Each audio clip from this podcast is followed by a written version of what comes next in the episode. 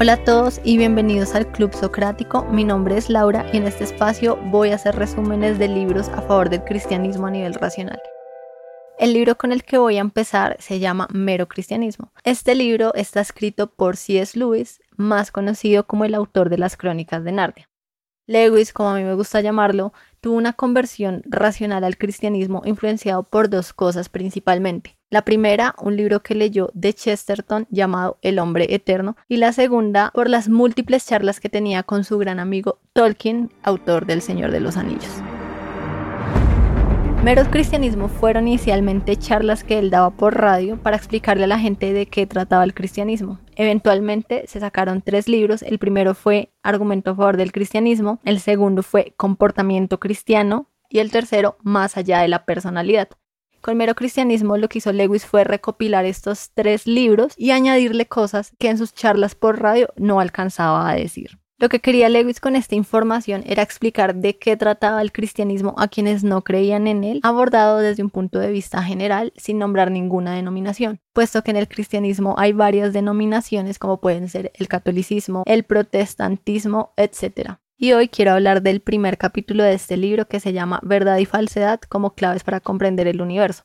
En este capítulo Lewis toca cinco puntos, resumiré punto por punto.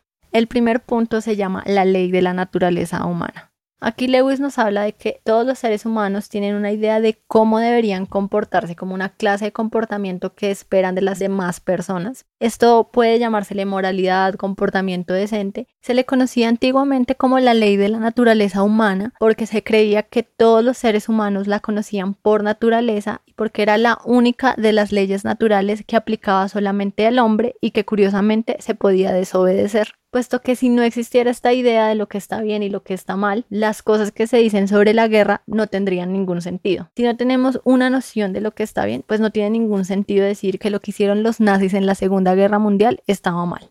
Algunos pueden decir que en distintas épocas y civilizaciones se han tenido pautas morales diferentes, pero Lewis nos dice que esto no es verdad.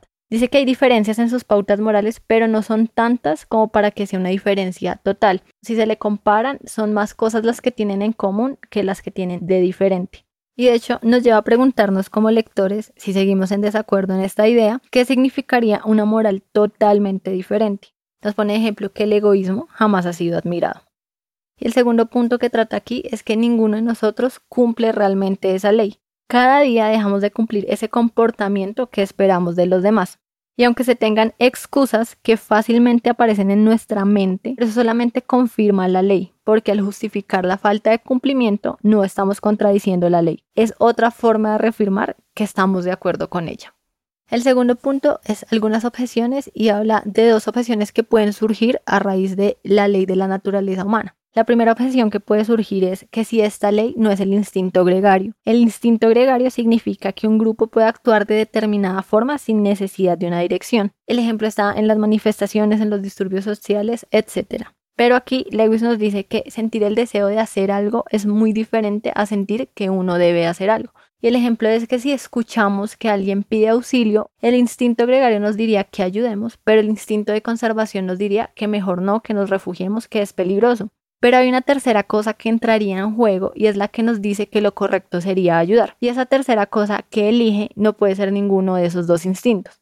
Cada vez que somos más conscientes de la ley moral, nos daremos cuenta de que nos dice que sigamos a la más débil, porque es mucho más seguro de que queramos estar a salvo que de ayudar. Al menos yo quisiera estar a salvo. Y es que no existen realmente impulsos buenos o malos, sino que dependiendo de la situación, la ley moral nos dirá qué impulso debemos alentar o qué impulso debemos reprimir. La segunda objeción es que si la ley moral no es una convención social aprendida por educación. Y aquí nos dice que no podemos dar por sentado que algo que aprendemos de maestros o padres es simplemente una convención humana.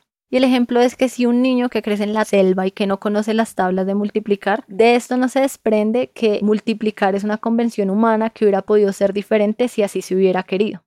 La ley moral es de la misma clase que las matemáticas y nos reitera nuevamente que las diferencias morales no son tan grandes como nosotros solemos imaginarnos. Incluso cuando pensamos en morales mejores que otras, en ese momento estamos midiendo con una norma y esa norma que las mide es distinta a las cosas medidas. No tendría ninguna clase de sentido decir que la moral cristiana es mejor que la moral nazi si no hay una auténtica ley que mida ambas leyes y nos diga cuál es la mejor. El tercer punto es la realidad de la ley. En este capítulo, Lewis retoma lo que había concluido en el primer capítulo, la idea de que existe un comportamiento que los seres humanos deberían practicar pero que en efecto no la hacen. Toma como ejemplo la piedra que cae por efecto de la gravedad. La ley dice lo que pasa con una piedra si se deja caer. No se piensa que la piedra obedezca a alguna orden, es simplemente lo que de hecho hace la naturaleza. Pero contrario a esto, la ley de la naturaleza humana dice que los humanos deberían hacer y no hacen. Y esto nos revela que hay algo más allá, encima de los hechos, que no sucede con el resto de las leyes naturales, como la ley de la gravedad. Y nos dice que no es una fantasía porque no podemos liberarnos de la idea o todas las ideas de cómo debería comportarse los seres humanos serían un sinsentido. Tampoco se trata de nuestra propia conveniencia, porque muchas de las veces nos resulta todo lo contrario. Entonces esto debe tratarse de algo auténtico, algo que está ahí y no ha sido inventado por nosotros. Y no es un hecho como sucede con la ley de la gravedad, por ejemplo, porque no es el modo en el que los humanos realmente se comportan. Hay que admitir que hay otra clase de realidad más allá de los hechos ordinarios del comportamiento humano. El cuarto punto se llama lo que yace detrás de la ley. Resumiendo, las leyes de la naturaleza significa cómo se comportan las cosas, no hay nada encima o más allá de lo que observamos, pero en el caso de la ley de la naturaleza humana hay algo más allá del comportamiento humano, porque más allá de los hechos existe una idea que no nos inventamos y que sabemos que deberíamos cumplir. Desde que los hombres fueron capaces de razonar, se han preguntado dos cosas. La primera, ¿qué es el universo? Y la segunda, ¿cómo ha llegado a estar donde está? Y para abordar esta pregunta hay dos puntos de vista. El primer punto de vista es el materialista, que a rasgos generales dice que la materia y el espacio simplemente existen, siempre han existido y sin saber por qué se comporta de cierta manera y ha llegado a producir criaturas como nosotros que somos capaces de razonar. El otro punto de vista es el religioso, que dice que lo que está detrás del universo se parece más a una mente que a cualquier otra cosa que conozcamos, es decir, que es consciente, tiene fines y preferencias. Así hizo el universo y creó criaturas semejantes a él y semejantes a él significa con mente. Ambas ideas siempre han existido y ambas ideas no pueden ser verificadas solamente por la ciencia.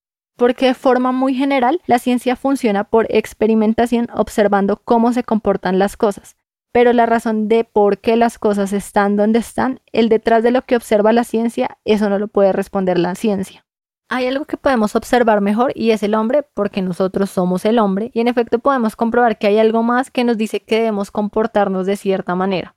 Y finaliza este capítulo con un tercer punto de vista que se conoce como la filosofía de la fuerza vital, evolución creativa o evolución emergente. Y esto dice que pequeñas variaciones por las cuales la vida en la Tierra evolucionó de las formas más simples hasta el hombre no se debían al azar, sino al esfuerzo o propósito. Y acá Lewis pregunta que si tiene mente o no la tiene, porque si la tiene es idéntico al punto de vista religioso y si no la tiene no tiene ningún sentido decir que tiene fines o propósitos. Y el quinto y último punto se llama tenemos un motivo para estar inquietos. Hasta aquí no se ha llegado a ninguna charla de religión ni se ha hablado del Dios de ninguna religión, solo hasta un algo o alguien que se encuentra detrás de la ley moral. Y hasta aquí estamos tratando de averiguar qué es eso por nuestra propia cuenta. Tenemos dos pruebas acerca de ese alguien. La primera es el universo que ha creado, la segunda la evidencia de la ley moral en nuestra mente. Y a través de la segunda se llega a la conclusión de que el universo está interesado en una conducta correcta. Y en ese sentido, todos deberíamos estar de acuerdo en lo que dice el cristianismo y otras religiones, que Dios es bueno pero no en el sentido de que es indulgente o blando, porque no hay nada de indulgente en la ley moral. Nos exige hacer lo correcto sin importar lo difícil o doloroso que pueda llegar a ser. Y aquí solo se habla de un poder y no de una persona. Si es una mente impersonal, no tiene sentido pedir excepciones. O que si existe un Dios así, no les gusta y no les harán caso, porque una parte de nosotros está a favor en cuanto a la desaprobación, por ejemplo, de la explotación humana, la trampa, la avaricia.